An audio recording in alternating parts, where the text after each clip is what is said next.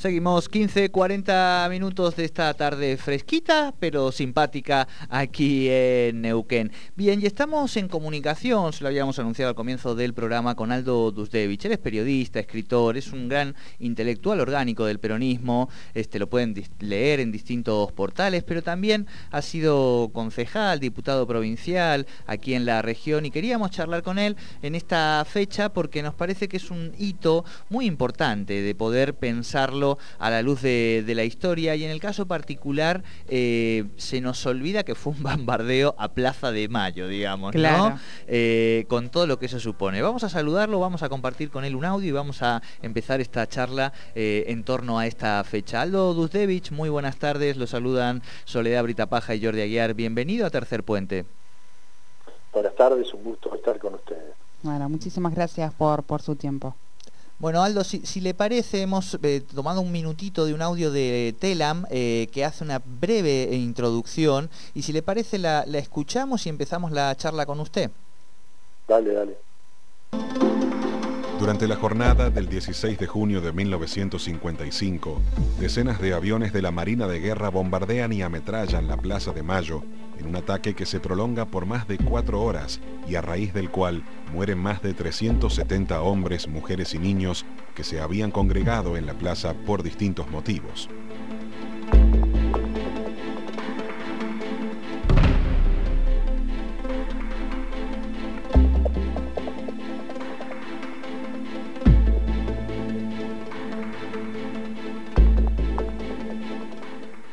El propósito de este bautismo de fuego de la aviación naval contra su propio pueblo y a una ciudad indefensa era asesinar a Juan Perón y producir un golpe de Estado, por lo que los bombardeos se extendieron a la Casa Rosada, la Confederación General del Trabajo y la residencia presidencial. El ataque se había realizado bajo la consigna Cristo vence, y contaba con el apoyo de las altas jerarquías católicas, por lo que esa noche grupos de personas tomaron por asalto y prendieron fuego a la curia metropolitana, las catedrales de Santo Domingo y San Francisco, junto con otras ocho iglesias. Bien, ahí hacíamos, escuchábamos esta introducción, agradecemos a la agencia Telam. Bueno, Aldo, eh, agradecerte nuevamente esta comunicación. Ahí teníamos como los datos principales y la idea es que puedas contarnos un poco tu, visión y también trazar estos paralelismos tan importantes entre, entre la historia y el, y el presente de los distintos sectores de, de nuestra Argentina, ¿no? Bueno, yo creo que, digamos, lo primero que hay que contextualizar mm, eh, esto fue 16 de junio de 1955, tres meses después, en septiembre, se va a producir el golpe cívico-militar que va a derrocar a Perón. Y lo que hay, digamos, en, la Argentina es una, una, hoy le llamamos grieta, mm, bueno, era, una confrontación peronismo-antiperonismo muy, muy fuerte, con, con mucha, este, eh, digamos, con mucha oposición eh, civil eh, antiperonista, ¿no? Es hay, hay sobre todo, digamos, en los sectores medios de la sociedad, los estudiantes universitarios, los intelectuales, y bueno, y la iglesia, que la iglesia hace una suerte de catalizador eh, de, todo eso, de todos esos grupos, ¿no? Eh, yo digo siempre comparándolo con el famoso dicho todos somos el campo, en un momento en el 2008 en Argentina, en ese momento era todos somos la iglesia, ¿no?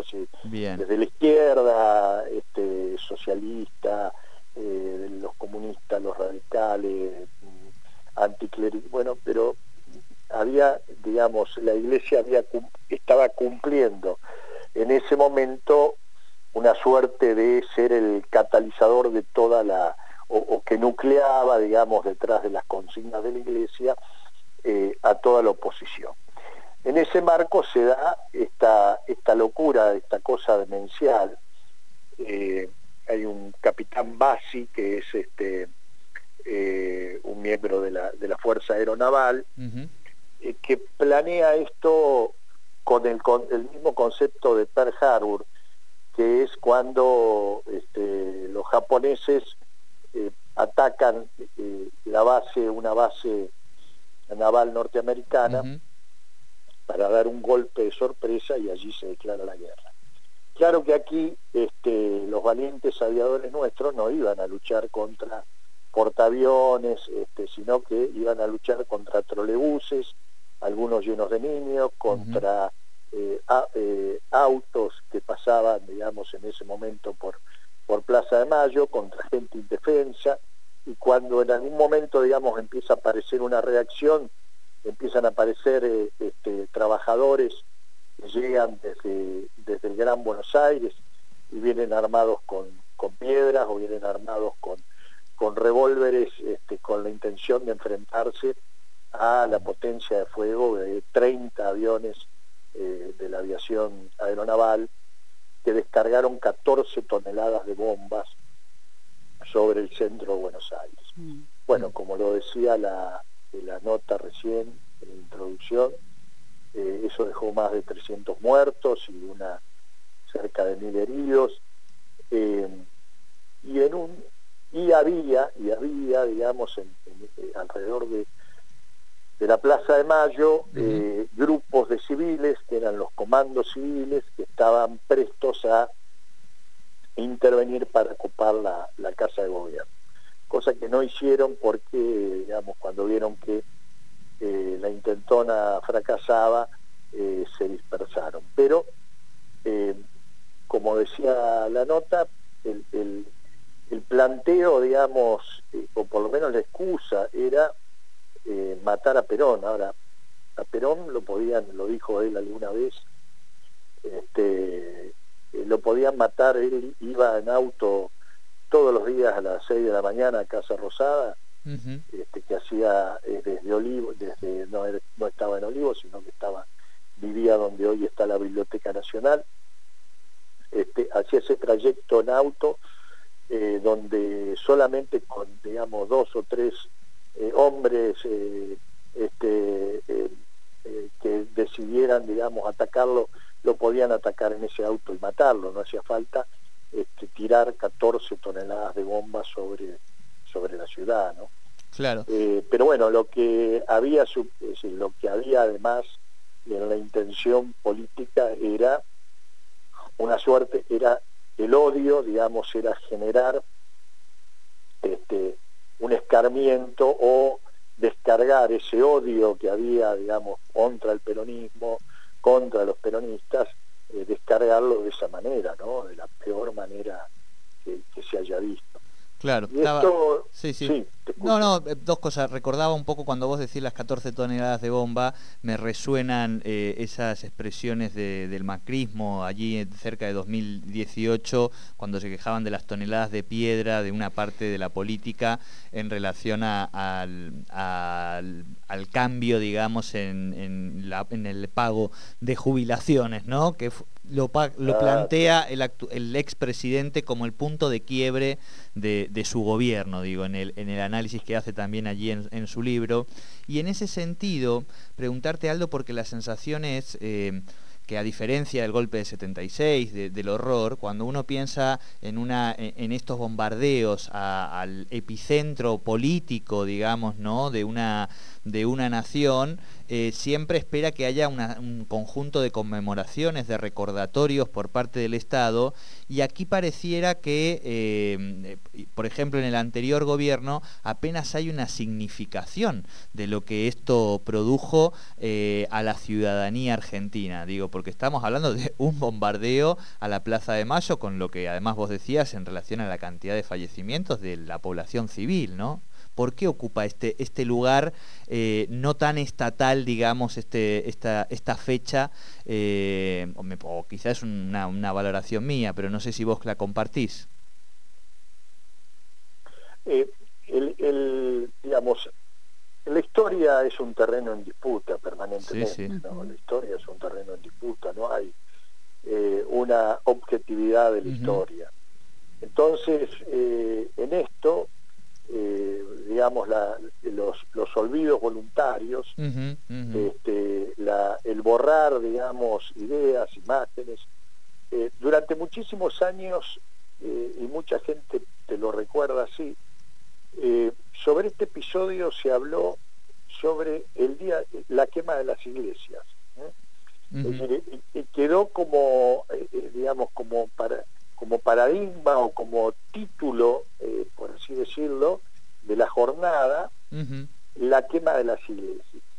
Cuando en realidad, digamos, eh, eh, eh, lo, que intentaba ocultarlo de la quema de las iglesias, que es un acto bárbaro también y que no de ninguna manera, digamos, lo podemos justificar, sí, sí. pero que es un acto que nace naturalmente, digamos, de este, la impotencia, la bronca, este, porque bueno, habría que estar, habría que haber estado allí en ese momento, digo, si cualquiera de nosotros que hubiese tenido que vivir ese momento, viendo caer amigos, compañeros, eh, eh, viendo lo que significaba que te estén ametrallando desde, desde el aire, eh, bueno, eso, digamos, generó una explosión al final del día que fue, digamos, una represalia contra algunas, contra algunas iglesias pero en, ese, en esa definición, digamos, de la quema de las iglesias, se ocultó, eh, deliberadamente, digamos, se ocultó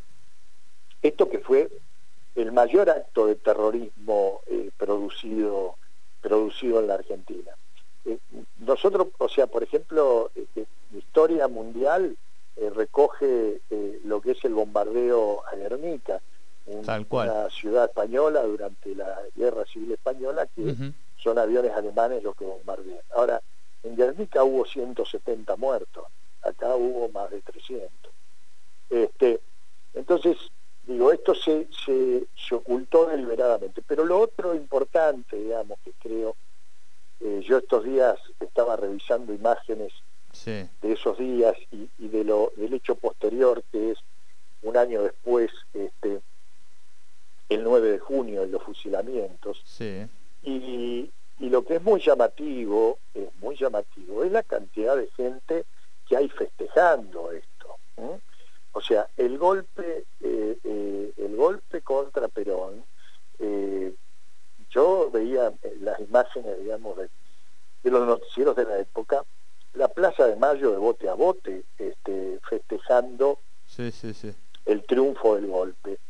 Incluso eh, el día después de los fusilamientos, eh, en el 9 de junio, esto ya, ya producido el golpe y habían pasado, digamos, eh, seis, siete meses, cuando hay un intento de algunos militares encabezados por Valle y Coborno de dar un, generar una sublevación, desplazar a, a, a Aramburu y permitir eh, libres elecciones para que el peronismo pueda eh, eh, y que Perón pueda regresar. Este, cuando se da ese, ese hecho y se producen 30 fusilamientos, este, tanto de militares como de civiles, en una sola, en dos noches prácticamente, bueno, a, los, a los días siguientes hay manifestaciones eh, en Plaza de Mayo que estaban aplaudiendo los fusilamientos. Y ese aplauso a los fusilamientos lo había convocado la Junta Consultiva Nacional. La Junta Consultiva Nacional era una suerte de organismo este, político que integraban todos los partidos políticos, menos el peronismo. Ahí estaban los radicales, estaban los socialistas, los demócratas cristianos, había nombres eh, importantes que luego van a ser eh, eh, importantes, digamos, muy conocidos en la historia, como Oscar Allende. Oscar Allende, el creador del PIB, participó de esa Junta Consultiva Nacional, o sea que le pusieron el, el gancho, la firma a los fusilamientos contra aquellos que se habían sublevado en nombre del peronismo. Entonces, eh, esto, o sea, eh, eh, esta cuestión de una, a diferencia a diferencia de 1976, digamos, donde nadie se donde no hay nadie, ni siquiera los militares, que hoy están procesados y condenados, se hacen cargo del terrorismo de Estado y las barbaries que hicieron. Este, acá hubo mucha gente, mucha gente importante, mucha gente este, eh, de distintas corrientes políticas, de los sectores económicos, de los sectores empresariales, de los medios de difusión, que acompañaron este, estos hechos. Eh, de, extremada violencia contra el pueblo peronista. Entonces, eso ha hecho, eso ha contribuido también a, digamos, tapar, tapar esta parte, esta parte de la historia. Eh, uno de los atentados que hacen los comandos civiles desde 1953 eh, es un típico atentado terrorista porque ponen bombas en una manifestación, en el momento que hay una manifestación en Plaza de Mayo y que está hablando Perón, estallan las bombas, imagínense lo que es una bomba este, eh, destructiva en, donde hay eh, miles, personas apiñadas. Y, en ese atentado, uno de los, participantes de ese atentado es Carranza, que luego será ministro de Obras Públicas de Alfonsín, y que luego, y, que hoy hay una estación de subte este, que se llama Ministro Carranza, este, bueno, fue uno de los comandos civiles que participó de ese atentado. Entonces, digo, esto eh, eh, me parece, digamos, que es importante conocerlo, entenderlo, divulgarlo, porque aquí hubo todo un quiebre muy profundo a nivel de nuestra sociedad, que fue lo que permitió, digamos, este tipo de, situaciones de violencia que luego eh, fueron encadenando como reacción otras situaciones de violencia. Tal cual, tal cual. Eh, bueno, muchos mensajes este, en torno a, la charla, eh, por eso también nos parecía importante este, divulgarlo y poder hablar con vos. Eh, te agradecemos muchísimo esta comunicación, Aldo, la verdad, muy, muy interesante. si tenés, si te, se te pasa por la cabeza como para proponerle a la audiencia algún libro, algún documental, algo en torno a esta, a esta fecha que te venga así rápidamente a, a la cabeza. Mira, eh, hay, hay un libro que, que, se puede encontrar en internet, que es una, una recopilación que, hizo la, Secretaría de Derechos Humanos en 2015 sobre eh, el bombardeo de Plaza de Mayo, donde están todos los detalles de quiénes fueron los participantes, eh, de, de, de, cuáles fueron los daños, la cantidad de muertos, quiénes fueron los muertos. Digo, eso es algo que está a mano porque además esto recién, digamos, veo que lo están, lo están circulando.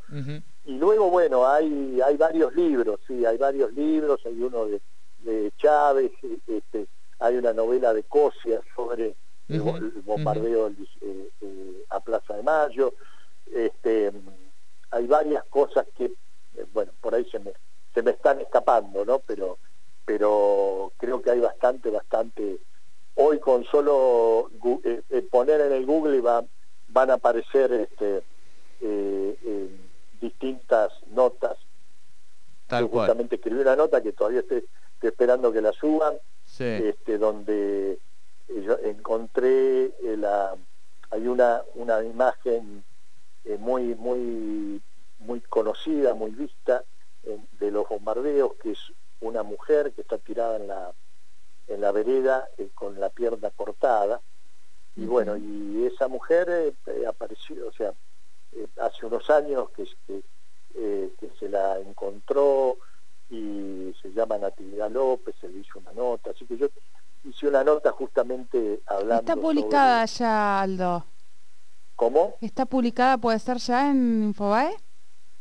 Ah, la subieron ahora. Sí, sí, estoy, estoy en ese mismo momento. En tiempo real, claro, real. Acabo de ponerla y estaba justo eh, dándole una mirada mientras te escuchaba contarlo.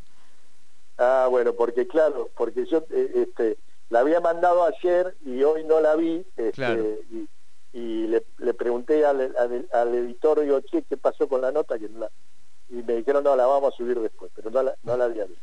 Perfecto. Bueno, y ahí en esa nota yo... Este, eh, después la van a poder ver ustedes, pero ahí, digamos, Ivano, tres fotografías. Una es la de Natividad, que es la imagen del pueblo, porque eh, hay un video, eh, yo se lo mandé, espero que lo hayan puesto ahí en la nota, donde esta mujer habla eh, con toda la inocencia, con toda esa inocencia de, mujer de pueblo, digamos, que era una chica de 18 años que iba a buscar estaba buscando trabajo, iba a la obra social de comercio, este, y ella dice, eh, yo no, dice, no sabía bien qué era lo que, me habían dicho que, los, que iban a ver algún homenaje de los aviones que yo, y que iban a tirar flores. Escuchame, eso dice, este, viste, eh, de, pensar que iban a tirar flores a verla en el suelo con su pierna cortada.